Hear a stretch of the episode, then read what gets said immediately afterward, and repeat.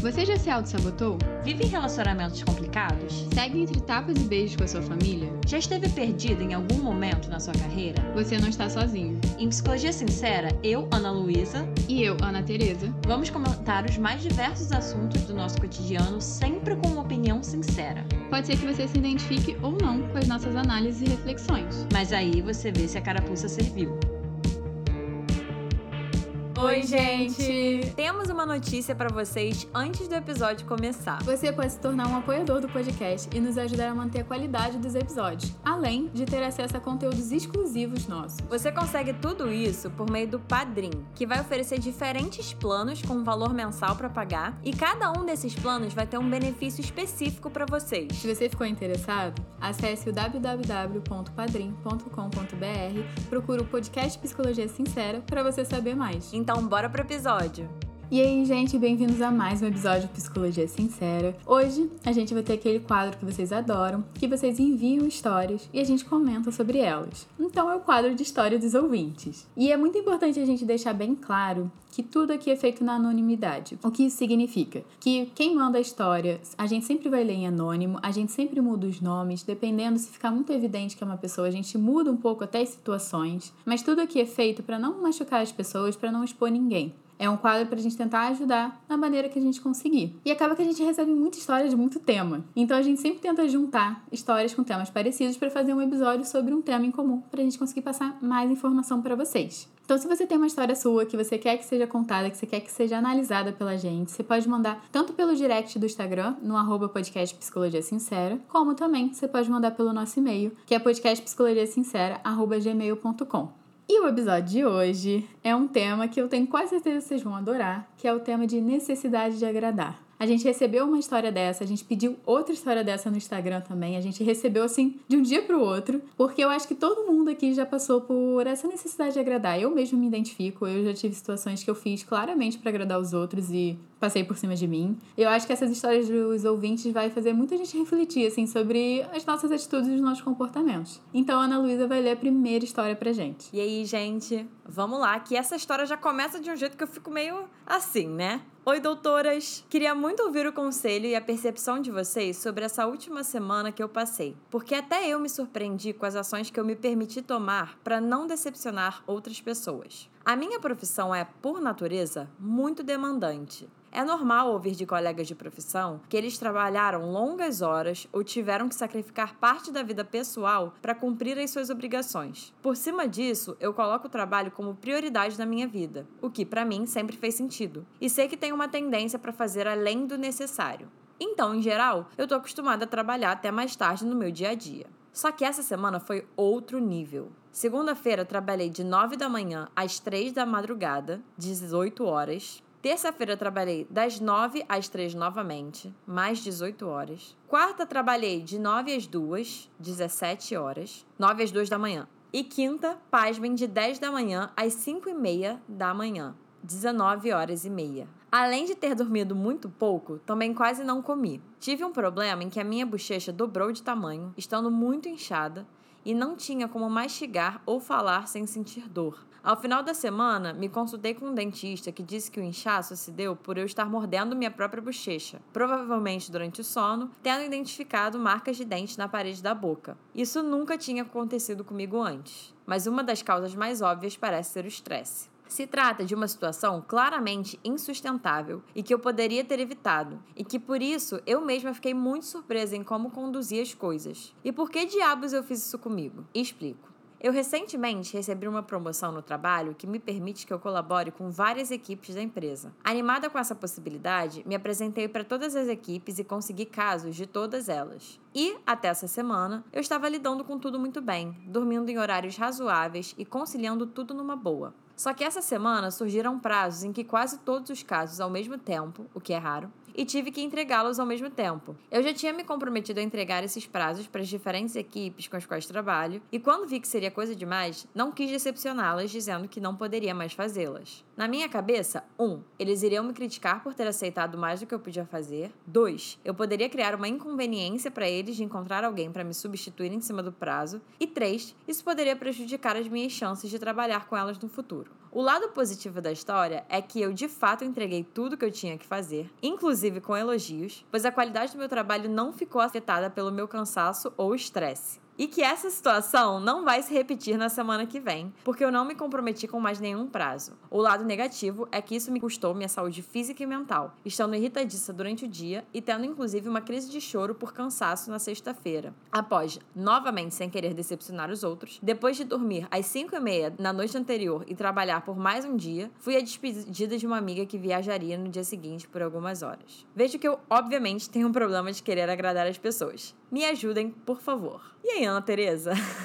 então, essa história bateu um pouco para mim, porque eu me identifico com algumas coisas dessa ouvinte de querer abraçar o mundo. Pelo amor de Deus. Obviamente, eu nunca trabalhei 19 horas na minha vida. Eu acho que dormir para mim é muito importante, então eu não conseguiria fazer isso. Mas eu entendo essa necessidade de você querer agarrar o mundo, de você querer fazer tudo, de você querer provar que você é capaz e você se extrapolar nesse meio tempo fazendo isso. Porque a primeira coisa que eu pensei nessa ouvinte é que me pareceu muito um excesso, né? Workaholic. Eu não gosto muito de usar essa palavra, que muitas vezes ela tá muito no senso comum. Sim. E as pessoas falam, ah, sou workaholic, assim, como se fosse super legal, e caiu, infelizmente, num senso assim que não é muito legal. Essa ouvinte, claramente, eu acho que é um caso de workaholic. É importante entender que todo exagero tá servindo para encobrir alguma coisa. E é interessante a gente começar a pensar o que é que esse exagero tá encobrindo. Com certeza. Essa frase, para mim, é uma das frases mais marcantes, assim, que eu já ouvi na minha trajetória enquanto psicóloga que é todo exagero denuncia uma falta, né? E aí, que falta é essa, assim, que tá tendo? E sobre isso que você falou de workaholic, eu acho muito interessante, porque não só a palavra tá banalizada, como tá romantizada também, assim, das pessoas falarem com orgulho, né? Nossa, eu sou workaholic, que maravilhoso, que eu tô passando por cima de mim, eu tô me atropelando, eu tô mordendo minha bochecha, eu tô não tô dormindo, eu tô somatizando, mas eu sou workaholic, assim, é muito complicado, gente. Só que eu acho que no, no caso dessa ouvinte, de fato é, né? Porque na hora que ela falou assim, essa semana foi outro nível, e ela foi falando o tempo que ela trabalhou em cada dia da semana, na hora me veio a palavra vício. Eu acho que numa terapia eu trataria um pouco como isso, assim, mas não só pensando na questão do vício. Vício também é uma palavra muito delicada da gente usar, mas é muito preocupante, assim, realmente. E o que eu achei interessante também é que ela começou falando da questão, né, de que ela perdeu a linha essa semana, de que ela trabalhou demais, que ela mesma ficou chocada com isso, mas eu achei interessante porque chega uma hora na história que ela começa a justificar por que, que ela tá fazendo isso, né? Isso é sensacional, eu adoro. Exatamente. O que a gente faz, tá? Assim, não tô falando isso pra criticar você, ouvinte, que mandou essa história, né? A ideia não é essa. É, mas é denunciar isso, assim. A gente tá aqui para isso, né? E todos nós fazemos isso. A gente tende a criar justificativas, de fato justificar o que a gente tá fazendo. E não é criar no sentido de que você inventou isso, mas no sentido de você conseguir embasar uma atitude que claramente não tá te fazendo bem, porque isso torna mais leve, né, da gente perceber o mal que a gente tá se fazendo. É importante, assim, prestar atenção nisso, né, nessa questão da justificativa, porque, na minha visão, não teria nenhuma justificativa para esse nível, né, assim, de autocobrança, passar, né, dos próprios limites. Então, para que também que você tá se justificando, né? Acaba que quando a gente se justifica, a gente permanece no mesmo lugar. É, uma coisa que me bateu muito nessa ouvinte foi traçando várias possibilidades na cabeça dela do que poderia acontecer se ela falhasse no uhum. que ela uhum. tinha para fazer. Gente, isso é bem tipo de ansioso, assim, uhum. sinto informar para quem faz isso. E aí, uma coisa que bateu muito forte para mim foi que muitas vezes quando a gente fica com muito medo, né, de não dar conta, a terceira opção que ela falou, né, que isso poderia prejudicar as minhas chances de trabalhar com essas pessoas no futuro. E aí a primeira coisa que eu pensei foi: ela criou a catástrofe na cabeça dela. Uhum. E aí, com a catástrofe, ela vai ser prejudicada de alguma forma. Uhum. Então, assim, acaba que você começa a ficar mais ansioso e começa a ficar mais estressado, que você tem um peso a mais, além de você estar tá fazendo 3 mil coisas ao mesmo tempo, você tem um peso a mais de estar tá achando que você vai ser prejudicado, que as pessoas não vão dar valor pro seu trabalho e que as pessoas não vão te achar capaz. E é isso que eu queria chegar. Muitas vezes a gente faz muita coisa, a gente chama isso de hipercompensar. A gente hipercompensa com o trabalho, enfim, com qualquer outra esfera da nossa vida, por a gente não achar que a gente é capaz, por a gente querer ser aceito, por a gente querer ser validado, que muitas vezes a gente não teve essas oportunidades ao longo da nossa vida. Muitas vezes a gente cresceu numa família que só falava, ah, se você tirou 10 é mais que sua obrigação. E isso é uma invalidação, gente. Isso você não tá reconhecendo as conquistas das pessoas. Então pode ser que para ela trabalhar 18 horas é tipo mais que obrigação dela, ela se envolveu nisso. Na verdade, isso é muito além do que a sua obrigação. E aí que entra, né? Você também falou que o seu trabalho é a prioridade na sua vida. E aí é que a gente começa a entender os questionamentos. Por que trabalho é a prioridade na sua vida? Eu não tô dizendo que é errado você querer priorizar seu trabalho, se você quiser priorizar sua carreira, mas se seu trabalho tá acima da sua saúde mental, da sua saúde física, eu acho que é algo para você se questionar. Por que isso tá acima? Maravilhoso isso que você falou, porque eu não tinha problematizado de início isso. Porque eu pensei no sentido de, por exemplo, tem pessoas que priorizam o trabalho, sua carreira, né, por exemplo, que não tem tão forte, sei lá, um plano de vida em relação a construir uma família ou coisas do tipo, né? Mas eu não tinha parado para pensar, achei muito interessante, porque tudo bem, o trabalho pode ser uma das prioridades, mas no geral, quando a gente pensa nas nossas prioridades, a gente não se inclui, né, parando para pensar. Geralmente é isso, ou é construir uma família, que acaba envolvendo os outros, ou é, por exemplo, trabalho, que também acaba envolvendo outros aspectos. Eu acho que eu nunca ouvi uma pessoa falando que a prioridade na vida é ela mesma, ou a própria saúde, seja física, seja mental, né? Então, é isso que a Ana Teresa falou, né? Não é que seja um problema, que esteja errado você ter o trabalho como uma das suas prioridades, né? Ou até a sua prioridade. Mas eu acho que é isso, é, é você tá consciente do que que é essa prioridade, como que essa prioridade aparece na sua vida e o que que você tá deixando de fazer quando você escolhe isso como a sua única prioridade ou como a sua maior prioridade. Porque outra frase que a gente já fala muito aqui no podcast é que toda escolha vai ter um preço. Quando você escolhe alguma coisa, você prioriza alguma coisa, você deixa de priorizar outra. E, gente, isso faz parte da vida. A gente não vai conseguir abraçar o mundo, né? Me parece que você tá tentando abraçar o mundo do trabalho. Só que isso vai ter um preço e parece que tá sendo a sua saúde física e mental. Então, de novo, não é que a questão vai ser você largar o trabalho, você não se importar mais, você entregar coisas sem qualidade, mas me parece que falta um certo equilíbrio, né? Porque se você tá tentando abraçar o mundo do trabalho na sua vida, você tá deixando de lado a sua saúde física e mental. E às vezes a gente acha que, ah, não, tá, mas tanto faz minha saúde física e mental. Achando que a gente vai continuar dando conta do trabalho, mas, gente, paz-me.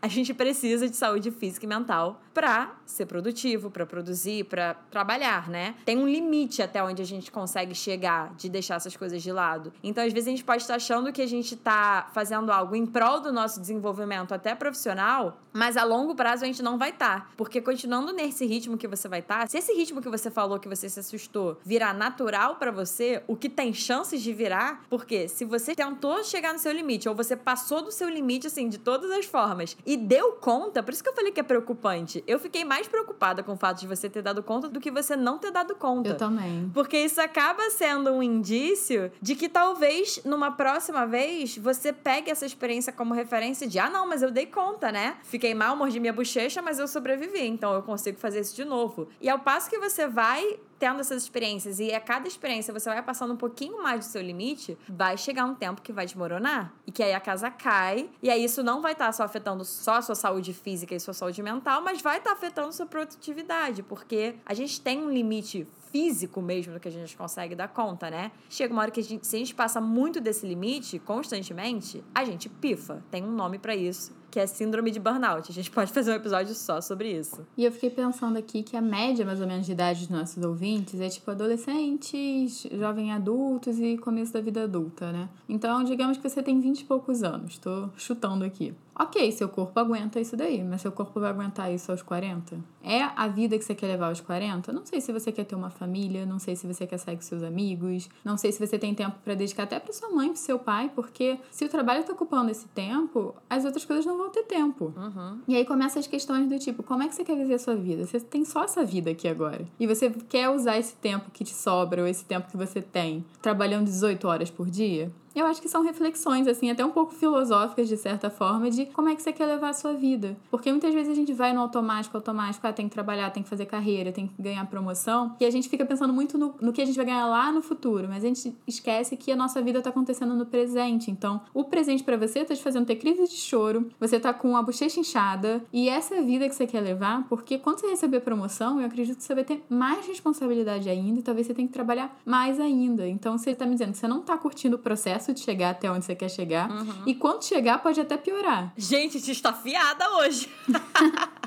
Tadinha, dando bronca no ouvinte. Sim. É que, nem, é que nem aquele discurso de pai e mãe, né? Dá bronca porque é, é preocupação. Mas é uma bronca carinhosa. Não, mas falando sério, assim, porque na verdade a gente é responsável pelas nossas escolhas, né? E volta pra esse lugar de, a partir do momento que a gente é responsável pelas nossas escolhas, claro que o contexto influencia, né? Não tô falando que a gente tem controle e responsabilidade de absolutamente tudo. Mas tem coisas sim que a gente tem controle, que a gente pode escolher ou não escolher. Me parece que até então você tá escolhendo isso, assim, mesmo que tenha motivos talvez maiores que você ou coisas do tipo, né? E a gente fala de necessidade de agradar, que é o tema do episódio, e eu tô aqui curiosa, quem que você tá tentando agradar nisso tudo? Você chegou a falar dos seus colegas de trabalho, isso tudo faz sentido, né, dentro desse contexto. Não sei, eu ainda fico aqui pensando, mas tá, mas para além disso, para que que você tá tentando abraçar esse trabalho, né? Isso entra num lado mais aprofundado, assim, não dá pra gente entrar aqui no podcast, mas essa pergunta eu gosto muito, assim, de para que que a gente faz as coisas que a gente faz? Porque traz um olhar de uma função. Qual é a função disso? Qual é a função desse seu excesso, né? Acho que é uma coisa importante de ver. E voltar para o que a Ana Teresa estava falando, assim, entender qual é a função disso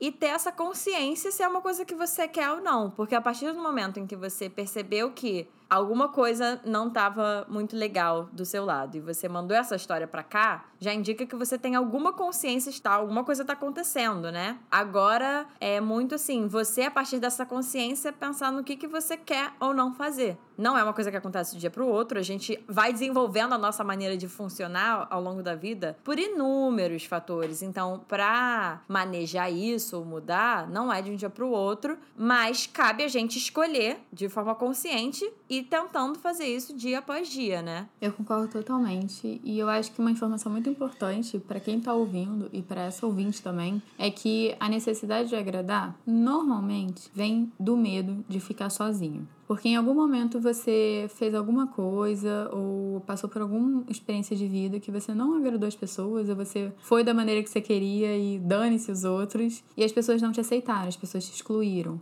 Então a gente acaba criando essa estratégia, né, de agradar os outros pra gente se sentir incluído, pra gente se sentir amado e admirado. Só que acaba que a necessidade de agradar vira um medo absurdo de você não ser aceito, de você acabar sozinho. Então é por isso que tem que tomar muito cuidado, porque talvez você ter esteja sendo gerido atualmente por esse medo. Medo de que as pessoas não vão achar que você é uma boa profissional, medo de você não ser aceita, medo de você não receber carinho. Então toma cuidado, porque muitas vezes você já está recebendo esse carinho e esse afeto, só que a gente não presta atenção porque a gente está tão ocupado pensando no que a gente não tem. Eu sei que é um papo assim que talvez ninguém estava esperando que a gente fosse falar aqui, mas muitas vezes a gente tem muitas coisas que a gente não olha porque a gente está muito preocupado em ser aceito por, sei lá, pessoas que não estão disponíveis para aceitar a gente. Com certeza. E assim, eu eu acho que a necessidade de agradar anda de mãos dadas com limites. Colocar ou principalmente não colocar limites. Me parece que a ouvinte tinha muitos limites aí que não estavam sendo colocadas. Ela não colocou limites. Quando ela recebeu esses prazos, não deixou claro ali, né, o que, que seria possível, o que, que não seria possível dela dar conta. Ela não colocou limite nela mesma. Então eu fico curiosa para saber assim, como teria sido para você colocar esses limites tanto no âmbito de trabalho para as pessoas de fora, quanto você colocar limite para você mesma, assim, qual é a sua relação com limites? Você se vê como uma pessoa que tem limites? E você se vê como uma pessoa que pode colocar limites? E aí eu até fico curiosa, porque geralmente isso tudo, como a gente sempre fala no podcast, vem muito da nossa família. Então, como é que era limites? Na sua família? Como é que era limite quando você foi crescendo? Você podia colocar limites? Você podia ser uma pessoa que tinha limites e que não dava conta? Então, acho que também é um bom tema, assim, que numa terapia, por exemplo, eu exploraria, né? A questão de colocar limites. Porque me parece que ao longo dessa história, ela foi só jogando os limites, assim, pra cima. Dane-se limites, dane-se limites, eu vou seguindo aqui, eu vou seguindo aqui. E, mais uma vez, né? Isso tudo tem preço. Com certeza. Então, ouvinte, a gente trouxe aqui algumas reflexões se você pudesse procurar uma terapia, eu aconselharia, muito para entender o que, que tem por trás para você trabalhar e você não ser domada por isso, assim, que esse medo ou essa necessidade de agradar não faça as escolhas por você. Porque me parece que o que está controlando a sua vida é isso. Então eu acho que é muito importante, assim, você ir um pouco mais a fundo para você melhorar a sua qualidade de vida. Maravilhosa. Achei incrível isso. Por mim, a gente fecha essa história aí.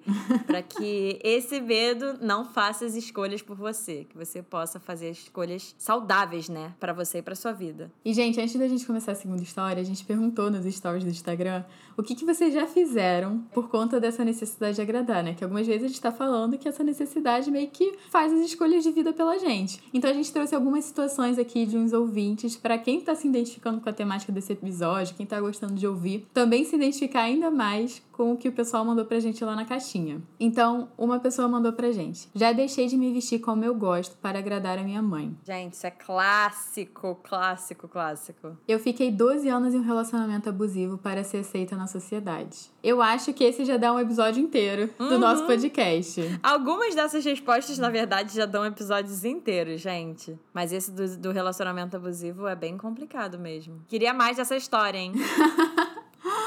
Que eu acho que é muito importante, assim. Tem muitas pessoas que eu conheço que mantêm relacionamentos que você vê que é relacionamentos pra sociedade, não pra si próprios. Uhum. Ah, já tive medo de expor minha opinião, clássico, de deixar usar roupas específicas e de dizer não. É isso. É o que a gente tava falando pra ouvinte da primeira história, né? Eu acho que necessidade de agradar tem muito a ver com colocar limites. Até porque, por exemplo, já deixei de me vestir como eu gosto pra agradar minha mãe. Isso é um limite que a gente não tá colocando, né? Porque, inclusive, estão impondo alguma coisa pra gente, se a mãe dessa pessoa aqui mandou essa história tá impondo alguma forma dela, ou o que, que ela gosta e o que, que ela não gosta pra essa filha ou pra esse filho. O fato da gente não colocar esses limites de, por exemplo, não, eu sou minha própria pessoa e, né, eu vou me vestir conforme faz sentido pra mim. Isso é um limite que a gente deixa de colocar. Então, isso de dizer não, de colocar limites, eu acho que tá muito dentro disso da gente ter essa necessidade de agradar, né? E a última resposta que mandaram pra gente foi: Fiquei dois meses a mais na psicanalista que eu já não queria ficar fazia meses, porque ela falou que ela tinha começado um tratamento para câncer de mama e eu me senti mal em cancelar naquela hora. Gente, o que, que a gente pode falar, né? Assim, interessante que você tá ali pra cuidar da sua saúde e nesse momento você colocou a saúde da sua psicanalista à frente da sua. E misturou um pouco as coisas, porque, por exemplo, eu sei que ela vai estar passando por um momento pessoal difícil, mas isso não quer dizer que você precisa estar num tratamento no qual você está insatisfeita. Você pode simplesmente conversar com ela com calma, falar, olha, não tô mais tão satisfeita, gostaria de procurar outra psicóloga, e isso não quer dizer que você tá fazendo um mal. Gente, nós somos autônomos, psicólogo, clínico, o paciente vai e vem o tempo inteiro, a gente tá acostumado com isso. Uhum. Sim, exatamente. Eu- essa também é outra que eu queria uma história inteira pra gente comentar num episódio. Porque eu fico pensando assim, tá dentro disso da necessidade de agradar, né? Mas aí eu iria até pra uma coisa mais aprofundada de assim, essa necessidade de não salvar, não como se ela ficar ali fosse salvar a psicanalista dela, mas num sentido assim, de ela se colocou mesmo nesse lugar, né? De que talvez ela saindo ali faria um mal, né, pra psicanalista, enfim. Então.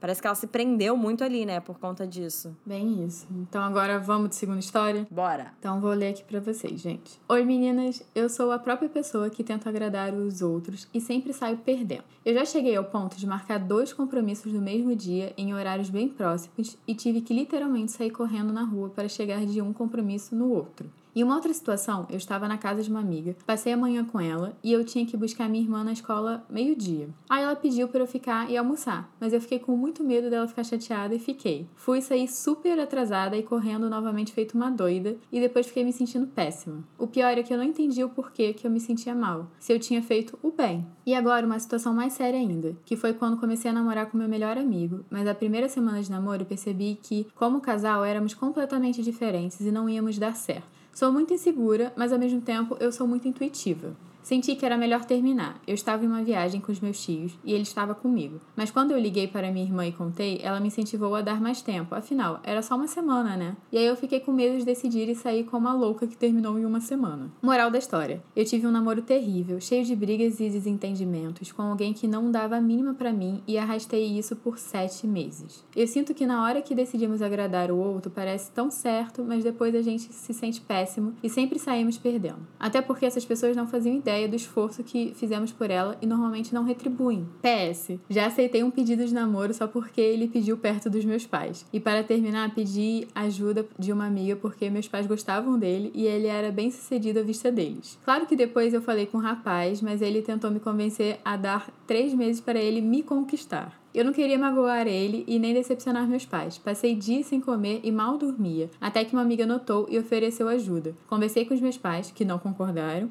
e depois terminei com ele por telefone porque eu sabia que pessoalmente ele ia me persuadir. Não me julguem.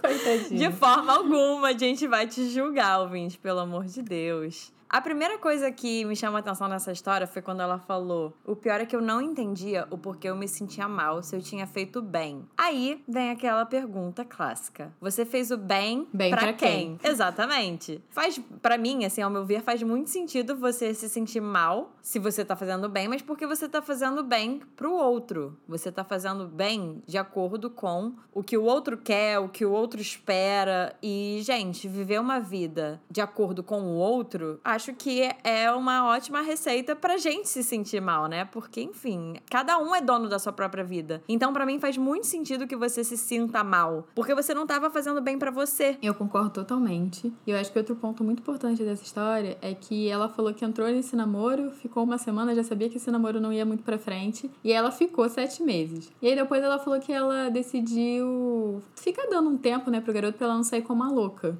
E a primeira coisa que me veio à cabeça é que talvez essa ouvinte tenha muito medo do que as pessoas vão pensar dela, Uhum. da opinião das pessoas sobre ela. Então, se você agrada a opinião das pessoas, você tem um certo controle que a opinião sempre vai ser positiva. Quando você começa a se colocar em primeiro lugar e botar as suas necessidades, você corre o risco das pessoas realmente não concordarem com você. E pode ser que você fique mal falada, entre muitas aspas. Uhum. E aí começa seu medo assim de o que, que os outros vão pensar de mim se eu fizer o que eu realmente quero. Sim, exatamente. E mais uma vez, vou falar isso de novo. Eu sei que é repetitivo, gente. Só que é pra entrar na cabeça de vocês. Gente, toda escolha vai ter um preço. Então, se a gente escolhe viver de acordo com a necessidade de agradar, porque a gente não quer ser mal vista, isso vai ter um preço. A gente provavelmente vai ficar muito infeliz, vai acontecer o que aconteceu com a primeira ouvinte, vai acontecer o que aconteceu com a segunda ouvinte. Só que é isso. Aí talvez a gente vai estar ganhando algo que seria não ser mal vista ou não ser mal vista por tantas pessoas. Só que o preço é esse. Qual é o outro lado? Se a gente escolhe viver de acordo com o que a gente quer, o que faz sentido pra gente, pra agradar a gente, não ao outro, a gente vai ter ganhos, mas a gente também vai ter perdas. A gente não tá aqui pra iludir vocês, não. Eu acho que a gente até falou em algum episódio sobre assertividade. Às vezes, quando a gente experimenta, né, ser mais assertivo na nossa vida, a gente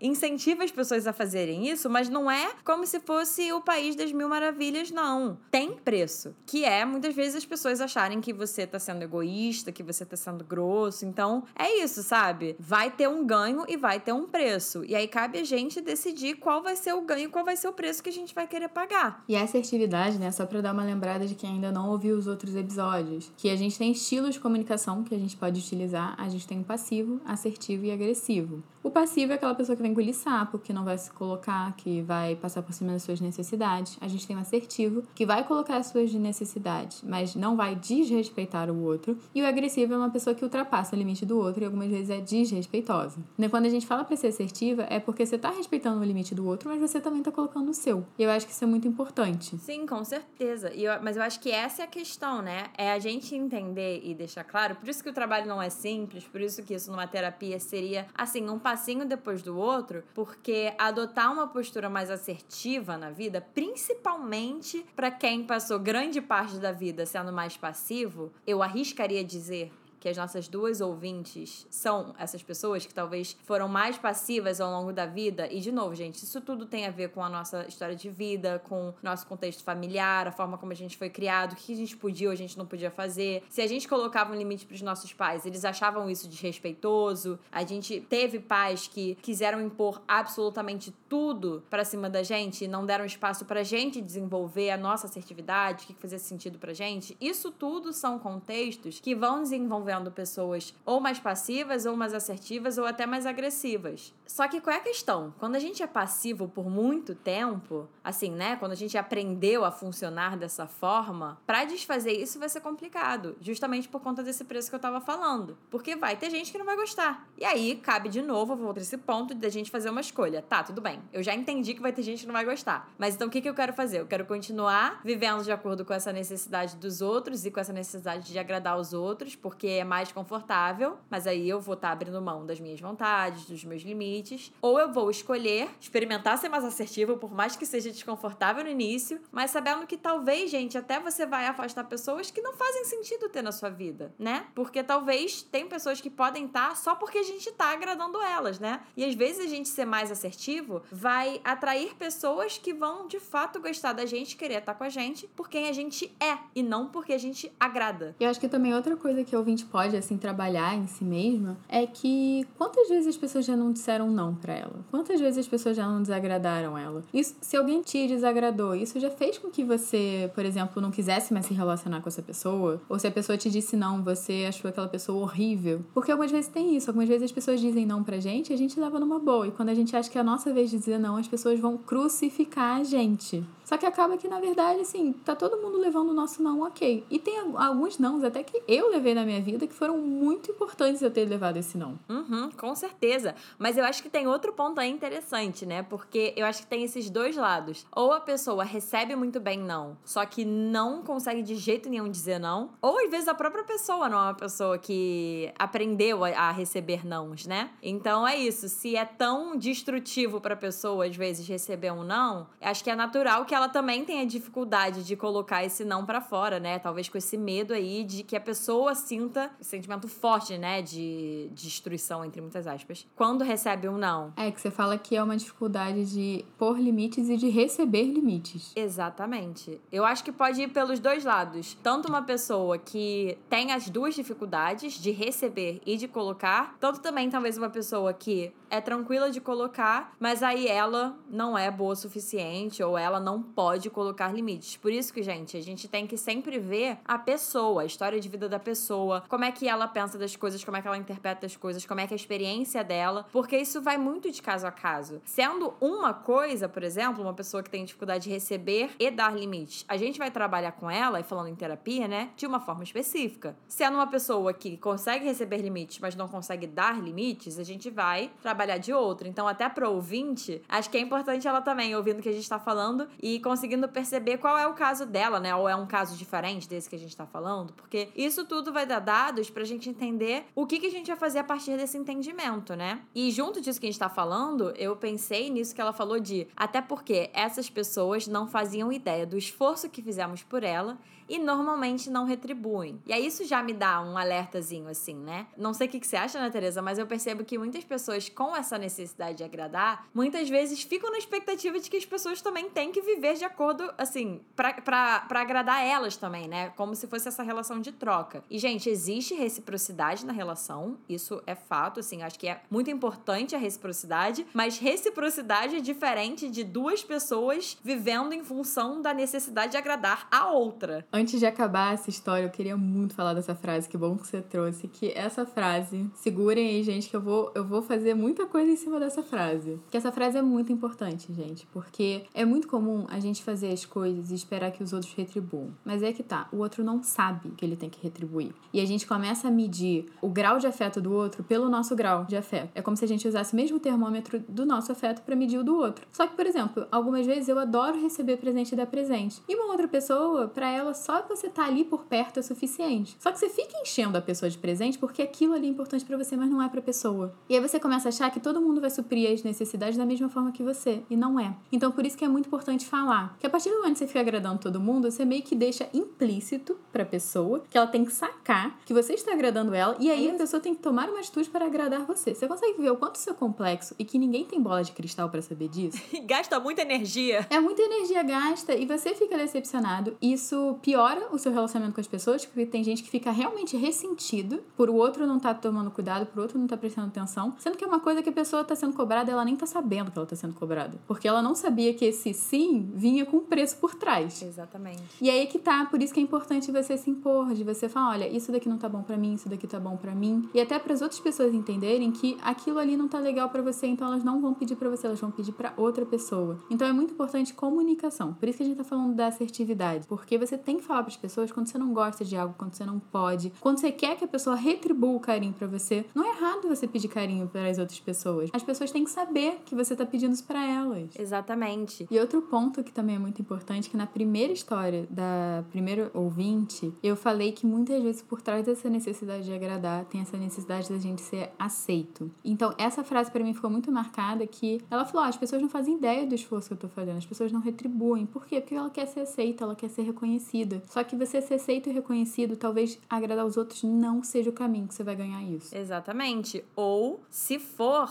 vai ser por uma motivação não errada, eu não gosto dessa palavra, mas assim, eu acho que vale o questionamento se é pela motivação que você quer. Você vai ser aceita porque você tá agradando ou você vai ser aceita porque você é quem você é e você vai naturalmente estar com pessoas que querem estar com você por quem você é e não porque você tá agradando, né? Esse é um questionamento muito válido, que muitas pessoas, assim, meio que estão sendo beneficiadas pelo fato da gente tá dizendo sim para tudo. Era isso que eu ia falar, é isso que eu tava pensando como que eu ia falar. As relações, gente, muitas vezes elas têm um fator de complementaridade. Nesse sentido de que quando a gente tá agradando muito, se a gente tá desempenhando esse papel, digamos assim, na relação, de ser a pessoa que agrada, provavelmente tem uma pessoa do outro lado que tá desempenhando o papel de ser a pessoa que tá recebendo e que tá se beneficiando de alguma forma, né? Então, se você tá desempenhando esse papel na sua vida, nas suas relações, é muito comum que o outro lado apareça para, entre aspas, complementar e casar perfeitamente nesse sentido. Você tá dando, outra pessoa tá recebendo. Só que isso é uma premissa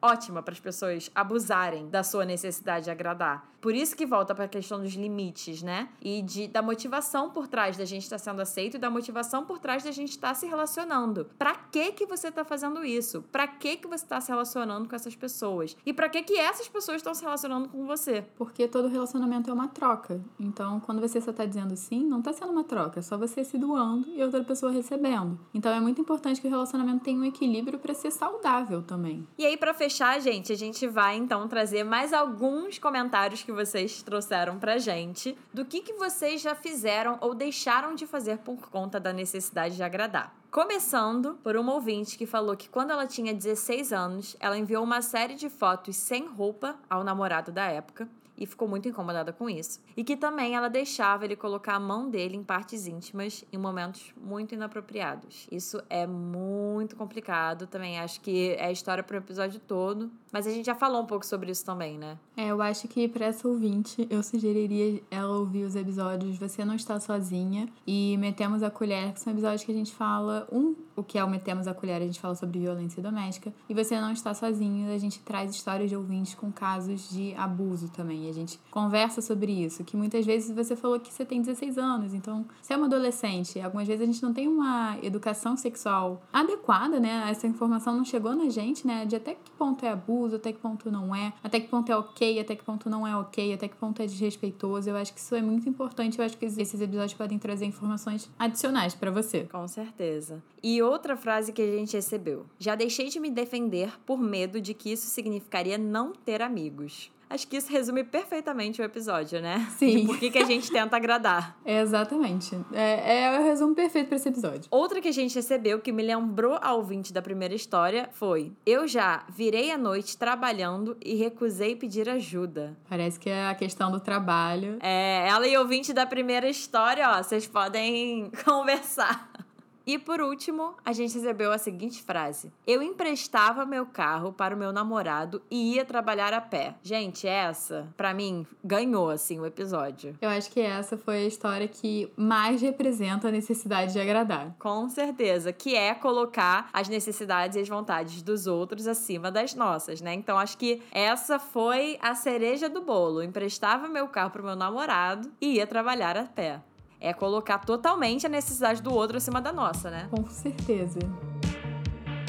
Então, gente, esse foi o episódio de hoje. Se vocês gostaram, vai lá, segue a gente no arroba podcast Psicologia Sincera. Lá sempre tem a capinha dos episódios. Você pode mandar um comentário sobre o episódio pra gente lá no direct ou na própria capinha do episódio para falar o que, vocês estão achando. Se vocês também quiserem saber o que, eu e Ana Luísa estamos fazendo nas nossas vidas profissionais e pessoais, vocês podem me achar no arroba Ana Tereza Cavalcante e Ana Luísa. No arroba psicóloga Ana Luísa Braz. E, gente, todas essas informações vão estar aqui embaixo na descrição do episódio episódio, então é só vocês clicarem lá no link que vai levar vocês para os nossos Instagrams. E é isso, pessoal. Se vocês quiserem enviar história pra gente, vocês sempre serão super bem recebidos. Adoramos receber histórias pra gente continuar produzindo aqui o podcast para vocês. E é isso, gente. Um beijo e até a próxima.